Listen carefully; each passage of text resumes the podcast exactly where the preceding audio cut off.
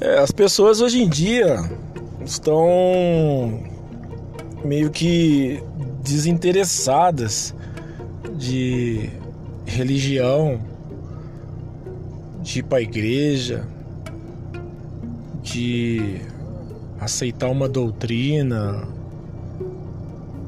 É muito mais fácil as pessoas se coligarem, fazer uma coligação com um partido político do que com a religião. Porque a religião, na verdade, nada mais é do que religação. As pessoas não entendem isso, né?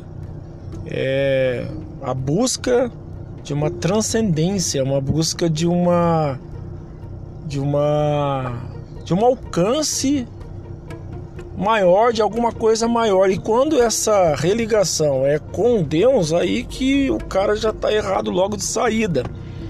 Porque se religar-se com Deus não existe na Bíblia Sagrada, na palavra de Deus. Muito pelo contrário, é Deus que se religa ao homem através de Jesus, porque a própria palavra diz: estava Deus em Cristo Jesus se reconciliando com o mundo. Então, essa religação que a religião quer fazer com Deus é um erro de saída. Pois bem, esse é um ponto. Outra coisa, as pessoas estão céticas.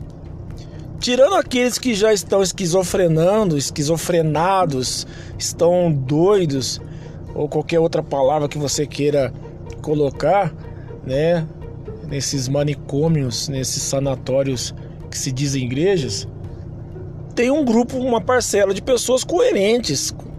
São pessoas inteligentes, são pessoas que já professam o seu ateísmo, já declaram a sua posição em relação a Deus, o que acha, o que não acha, o que crê, o que não crê. Então essas pessoas eu não me preocupo. Eu me preocupo com esses entes descerebrados, essas pessoas que estão dentro desses lugares que parecem hospícios e usando o nome de Deus. E a minha denúncia diária no meu no, na minha página no Facebook, no Instagram e agora no podcast é essa, não é contra as pessoas. A minha denúncia é contra esses líderes amalucados, esses pastores que são verdadeiros lobos, como diz o meu mentor.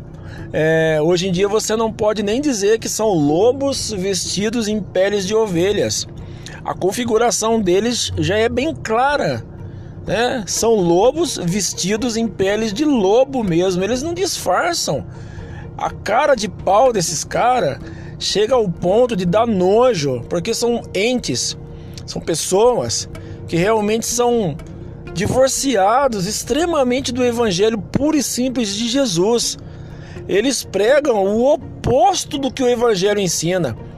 E as pessoas que não leem o evangelho de Jesus, as pessoas que não procuram entender as sagradas escrituras, caem no conto do vigário.